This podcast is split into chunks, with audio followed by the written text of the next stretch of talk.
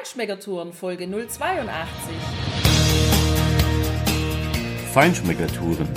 Der Reise- und Genuss-Podcast für Menschen mit anspruchsvollem Geschmack von Bettina Fischer und Burkhard Siebert. Hier lernst du außergewöhnliche Food- und Feinkostadressen, Weine und Restaurants kennen. Begleite uns und lass dich von kulinarischen Highlights inspirieren. Hallo und schön, dass du wieder bei uns bist. Heute sind wir im spanischen, im baskischen Strand- und Seebad Zarauz zu Besuch. Wir erzählen dir von dem netten kleinen Ort, was du dort erleben kannst. Und wir gehen mit dir sozusagen live zum Essen, weil wir sind beim spanischen Fernsehkoch abends beim Menüessen und wie uns das geschmeckt hat, das hörst du nachher live aufgenommen vor Ort. Ja, und dieses kleine Örtchen Zarauz liegt genau zwischen der Autobahn AP8 im Hinterland und einem der insgesamt 50 Strände, die sich über die baskische Küste verteilen. Also direkt zwischen Meer und Autobahn sozusagen. Der Ort, du kannst dort auch, wenn du das magst, äh, am Strand gibt's einen FKK-Abschnitt.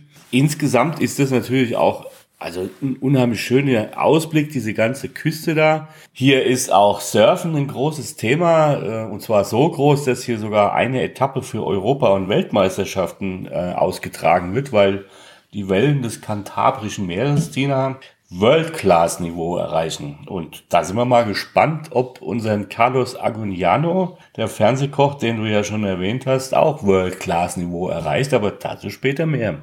World-Class-Niveau im Low-Temperature-Baden hat's da auf jeden Fall. Wir wollten ja so gerne mal ja, im baskischen Meer baden, aber als wir dann die großen Zehen da reingehängt haben, war dann schnell klar, wir belassen es beim Spaziergang an der Strandpromenade und gehen lieber wieder irgendwo in den Pool, wenn wir dann einen haben. Schade eigentlich, weil dieses Meer schon schön aussieht, so tiefblau und die Wellen. Ich meine, du liebst ja auch die Wellen, wenn sie ein bisschen höher sind. Ja, schade. Das ist halt, ähm, wenn du dort baden willst, und wir waren ja im, im Juni, Juli ja jetzt da, da ist es ja warm, ja. Man muss dann schon das gewohnt sein und gerne mögen, dass man kühl badet. ja. Ich als bekennender Warmduscher muss sagen, ich liebe dieses Meer da. Das ist wunderschön, wie du sagst, aber es geht gar nicht. da haben mindestens sieben, acht Grad gefehlt. Aber jedenfalls die Strandpromenade ist natürlich sehr schön. Also äh, richtig groß, ist ganz breit, äh, Beton ist da aufgebaut, so ein Meter oder sowas, Meter anderthalb über dem Strand. Der Strand geht wirklich, also Kilometer sind das äh, vom einen bis zum anderen Ende der, naja, fast eine kleine Bucht, kann man schon sagen, aber doch relativ offen. Und da sind ganz typisch so kleine Strandzelte, keine Strandkörbe, aber Zelte, die so blau-weiß oder grün-weiß gestreift da rumstehen und ja, so ein bisschen an die Zelte erinnern, die sie früher so bei diesen Ritter-Lanzenturnieren nebendran gestellt haben. Es ist schon etwas touristisch in dem Ort. Da sind natürlich auch viele Hotels an der Strandpromenade entlang. Aber die sind jetzt mit zwei oder drei Ausnahmen glücklicherweise nicht so hoch gebaut, also maximal drei, vier Stockwerke. Das heißt, das sieht eigentlich noch ganz passabel aus und ist nicht so eine riesen Betonwüste. Ja? Insofern ist das schon okay, wenn du da auch in dem Ort länger wohnst. Da kannst du dich schon wohlfühlen.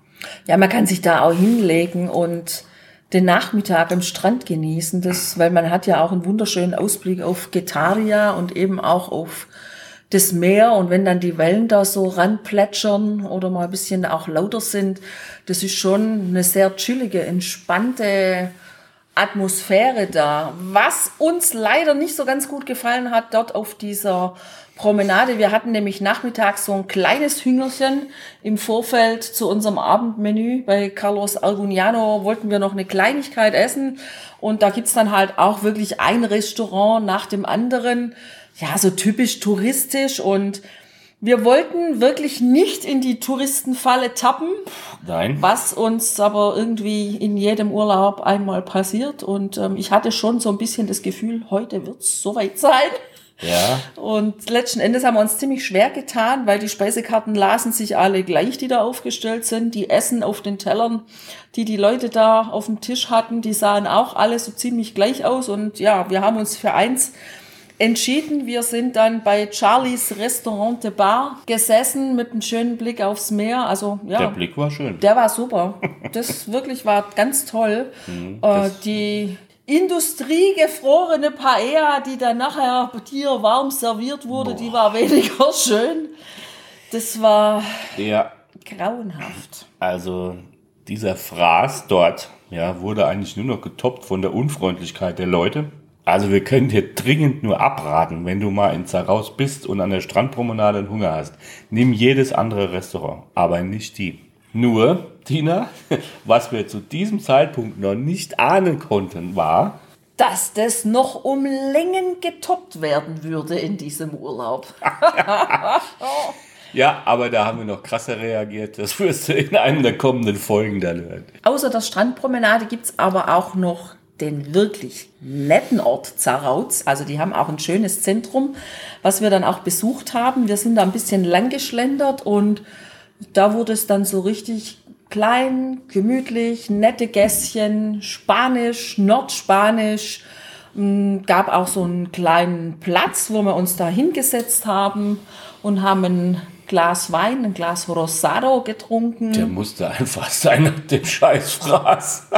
Genau, Burkhard hat gewartet mit dem Fotografieren dieses Platzes, bis der gelbe Transporter kam und den Blick auf den Brunnen verstellt hatte. Aber der war natürlich wichtig, der Transporter, weil der hat den Nachschub, den Getränkenachschub gebracht und das zu der Zeit echt schon richtig warm war da. Haben die wahrscheinlich da schon ziemlich viel Getränkenachschub immer angeliefert. Also es ist eine nette kleine Fußgängerzone. Es gibt auch eine Markthalle dort, eine nette kleine Bäckerei, wo noch richtig handwerklich gebacken wird.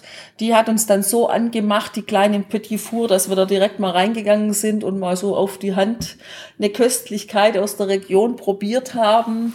Wir wurden auch da wieder ganz nett empfangen und nett bedient. Das haben wir ja aber auch schon mal gesagt. Also das ist uns überhaupt in dieser Baskenland-Tour extrem aufgefallen, dass die Leute dort wirklich unglaublich nett und freundlich und hilfsbereit sind. Also, das heißt, die in der Bar können überhaupt keine Basken gewesen sein. Bestimmt, das waren das Zugereiste. Das waren Zugereiste, genau, wahrscheinlich. Ja, hm, na gut. Ja, was du wissen musst, wenn du Zaraus besuchst, Parkplätze sind so ein bisschen Mangelware.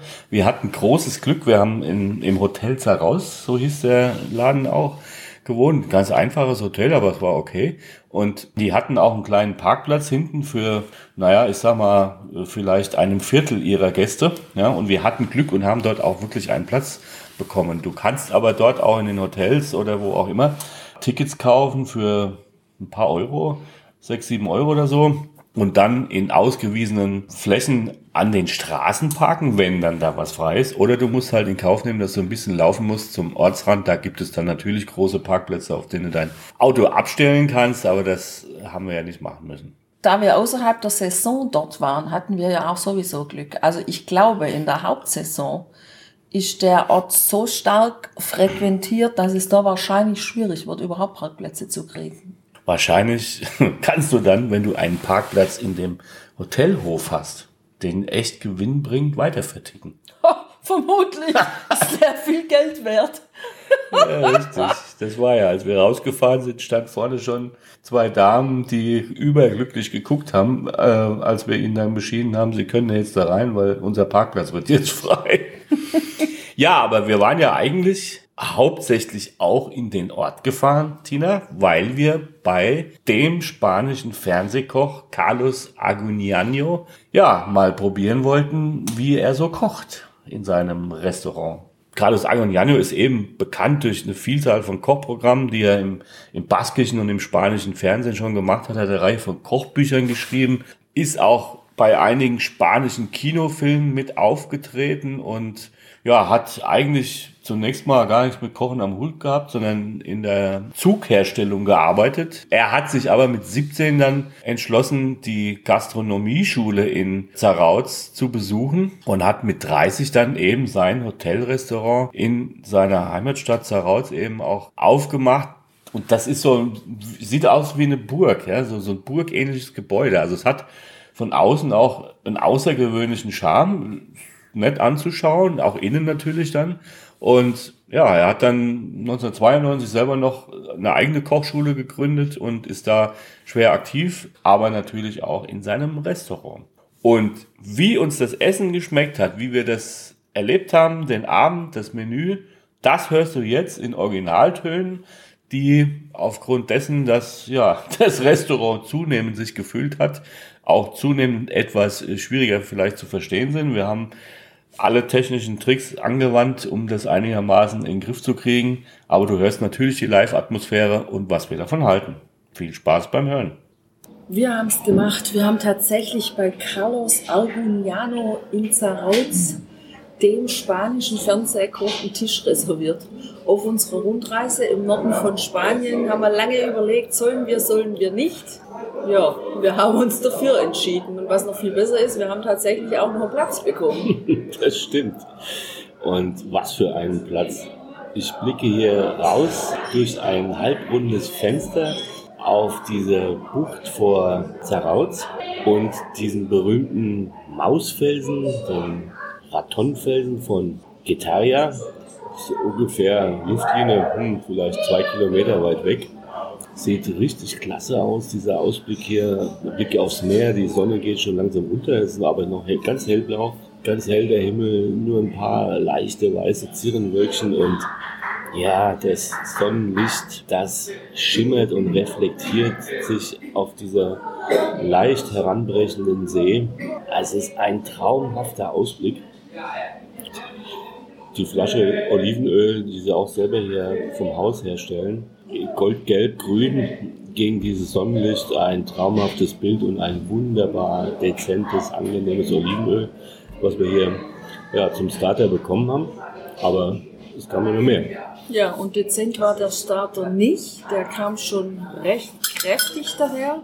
Wir haben bekommen als Amüsbusch ein Röllchen vom Seeteufel mit roten Pimentos, mit Mandelkrokant und ein paar kleinen Pünktchen Mango-Püree. War schon ordentlich kräftig, aber sehr schön im Geschmack. Also ja. Ah, gracias. Bien, gracias. Ja, jetzt sind wir gespannt. Wir haben das Degustationsmenü bestellt und wir sind jetzt wirklich gespannt, was wir alles auf den Tisch bekommen. Also der erste Gang, Tina, den fand ich schon mal richtig gut. Das war ein schöner Auftakt, dieser Bohnensalat ja, mit Frischkäse und einer, ja, einer Vinaigrette aus Piment. Also hatte tolle Frühlingsaromen für mich. Das stimmt, der war wieder mal total frisch.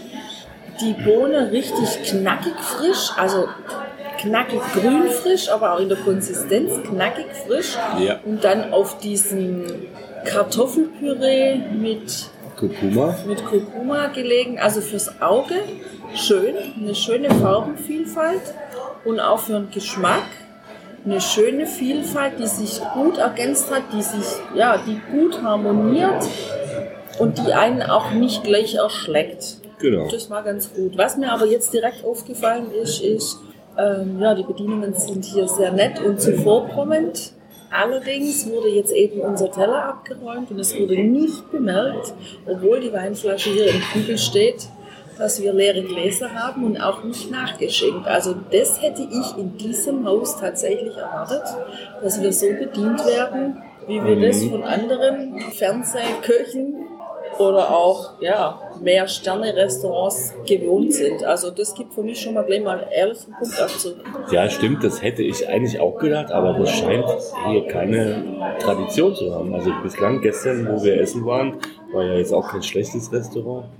Da wurde uns der Wein serviert der hat uns noch nicht mal probieren lassen. Die hat man uns erstmal oder mich degustieren lassen. Und da wurde auch nicht nachgeschenkt. Also vielleicht ist das hier einfach so Sitte, dass sich der Gast dann selber bedient, wenn er dann was im Glas haben möchte. Ja, das weiß ich nicht, aber ich denke mal, wenn jemand Michelin-Sterne hat und Michelin-Sterne-Erfahrung, und ich denke, die legen da schon überall den gleichen Wert drauf, um Michelin-Sterne zu kriegen, dann denke ich schon, dass das auch dazugehört. Vieira a la plancha. Bechamel cítrico, puerro, cebolla y esto batata o boniato frito. Gracias. Tja, Tina, jetzt sind wir wahrscheinlich wieder mal unterschiedlich unterwegs. Der zweite Gang, eine gegrillte Jakobsmuschel auf einer Bechamelsoße, die Zitronenaromen mitgebracht hat. Ja, es war jetzt, also ich fand ihn gut. Ich, fand es eine angenehme Harmonie. Ich habe diese unten drunter noch so leicht abgeschmelzte Zwiebeln gehabt und on top kamen die Jakobsmuscheln mit ganz feinen Streifen von ja, gerösteten Kartoffeln daher. Die haben tolle Röstaromen geliefert und insgesamt gut. Die Jakobsmuschel war vielleicht ein Tick zu lange auf der Plancha gelegen, zwei, drei Sekunden oder so, aber ansonsten fand ich es eine gelungene Komposition. Ja, das ging mir nicht so. Ich fand die Bechamelsoße geschmacklich schwach und letzten Endes weiß ich jetzt nicht, was habe ich geschmeckt, die Jakobsmuschel oder die Zwiebeln. In der Hauptsache hatte ich die Zwiebeln jetzt im Geschmack und wenig von der Muschel. Also ich finde, die Zwiebeln haben den Rest erschlagen. Die waren gut, die sind gut im Geschmack, aber die haben alles für mich vertüncht. So. Naja, die Geschmäcker sind verschieden. Ja. Muy bien. Gracias.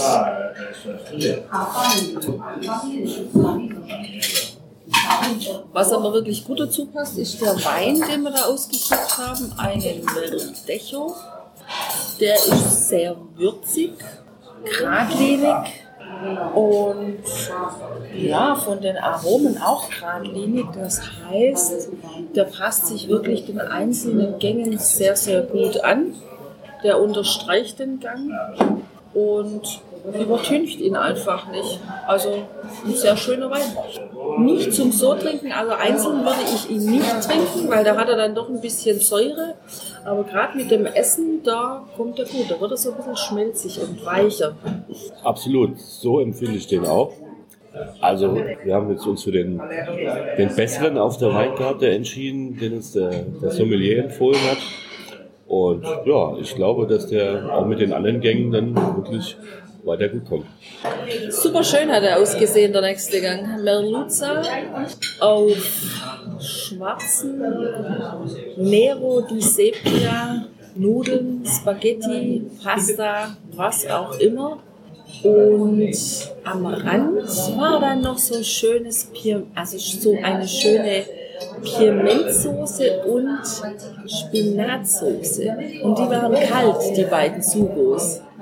Und oben auf, das war ein wahres Kunstwerk, da lag bei mir, ach, man kann gar nicht sagen Chips, das ist aus rote Beete, hauchdünn, ganz knusprig als Kunstwerk oben auf. Das ist dann auch richtig, wenn man es in den Mund nimmt. Ja, so, so ganz langsam auf der Zunge zergangen ist. Also es ist auch ein sehr, sehr schöner Teller. Insgesamt hat es mir ganz gut geschmeckt, muss ich sagen. Vor allem die Piementsoße, aber wahrscheinlich auch deshalb, weil ich diesen Pimentgeschmack sowieso total gern mag.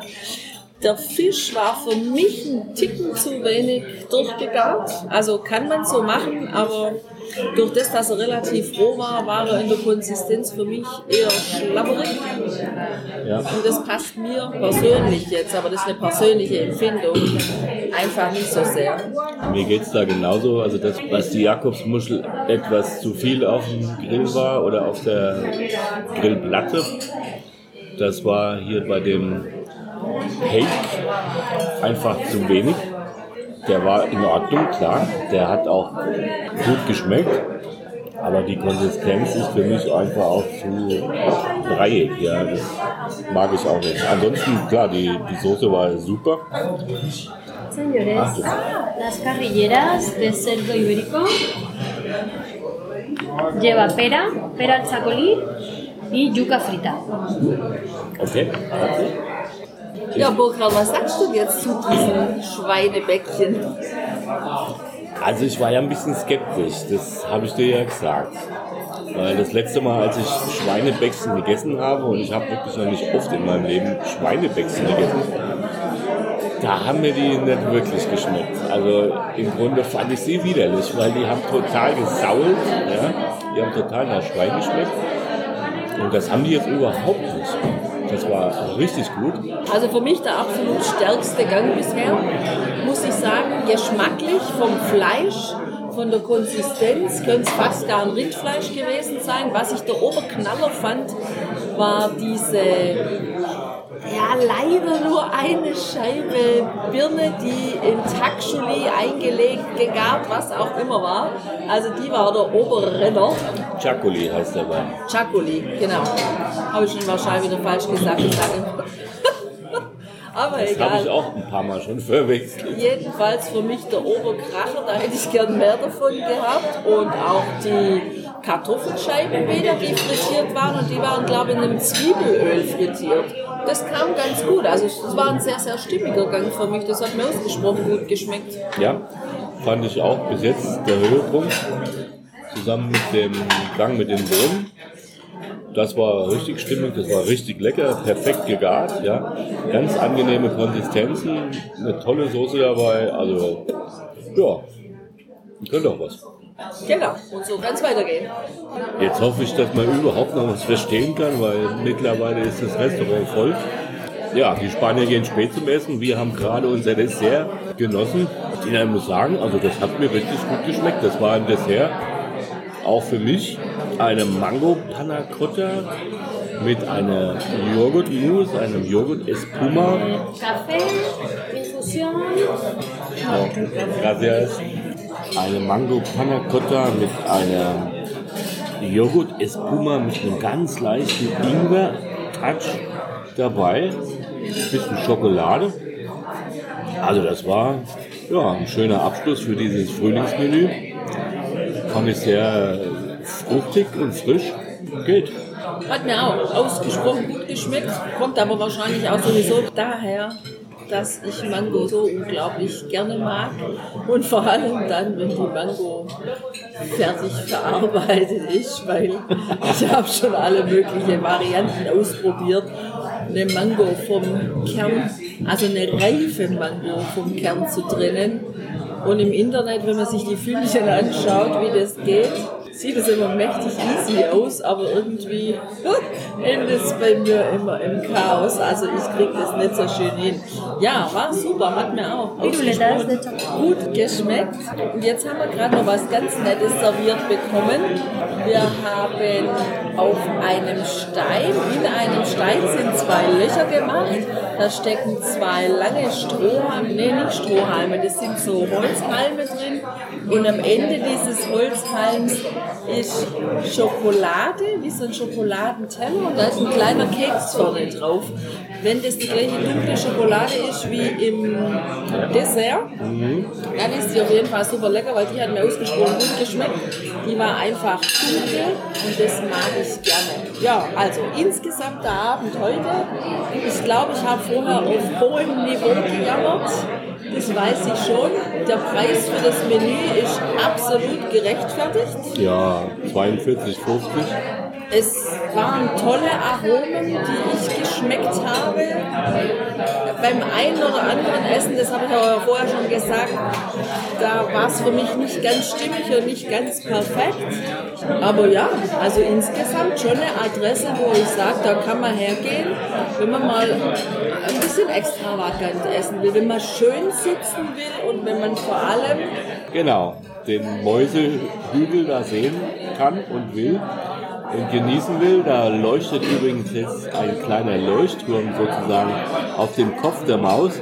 Und unser Abschluss, den Tina du gerade beschrieben hast, der hier vor uns steht, das sind für mich einfach die zwei Mäuseohren, die man da noch dran montieren könnte. Und dann wäre das ein super Foto. Ja, absolut, hast du völlig recht. Ich habe auch gerade an Mickey Mouse gedacht, wo ich jetzt so angeguckt habe. Genau. Wir haben einen total schönen Abend dort verlebt. Preis-Leistung hat auch wirklich gestimmt, das muss man schon sagen. Dennoch haben wir nach diesem Essenserlebnis bei Carlos Arguniano wesentlich beeindruckendere kulinarische Erlebnisse im Baskenland gehabt. Und wir haben ja dann auch im Nachgang wirklich öfter mal erzählt an den einzelnen Stationen, wo wir waren, dass wir dort bei ihm zum Essen waren. Und jeder hat uns dann so mit ungläubigen Augen angeguckt und gefragt, und wie war's da? Weil irgendwie scheint er dort nicht so den besonders guten Ruf zu genießen. Also. Ja, also ich fand das wirklich gut. Also du kannst da ganz bedenkenlos hingehen. Du hast nett angerichtete Teller, die Qualität ist auch okay. Ja, die eine oder andere Schwäche haben wir ja schon berichtet. Aber er ist natürlich einer von vielen im Baskenland, weil im Baskenland so unglaublich viele gute Köche und Köchinnen unterwegs sind und so unglaublich viele gute Restaurants da sind, dass äh, ja, das tatsächlich nichts Besonderes ist, wenn er nicht so bekannt wäre durch seine Fernsehtätigkeit, was die anderen eben nicht sind, aber mindestens genauso gut und viele wahrscheinlich noch deutlich besser. Also da kannst du dich auf jeden Fall schon mal drauf freuen. Wir sind ja dann auch bald in Bilbao mit dir und da berichten wir dir von einem Restaurant, das nicht durch den Fernsehen bekannt ist, mhm. aber das man unbedingt besuchen muss, wenn man Bilbao besucht. Weil was wir dort erlebt haben, das war grandios. Ja, für heute sagen wir Tschüss aus Zarautz. Ein schöner Badeort, den du unbedingt besuchen solltest, wenn du im Baskenland bist. Und freu dich einfach schon auf die nächsten Folgen, denn es geht kulinarisch hochwertig weiter. Ja. Mach's gut. Ciao, ciao. Ciao.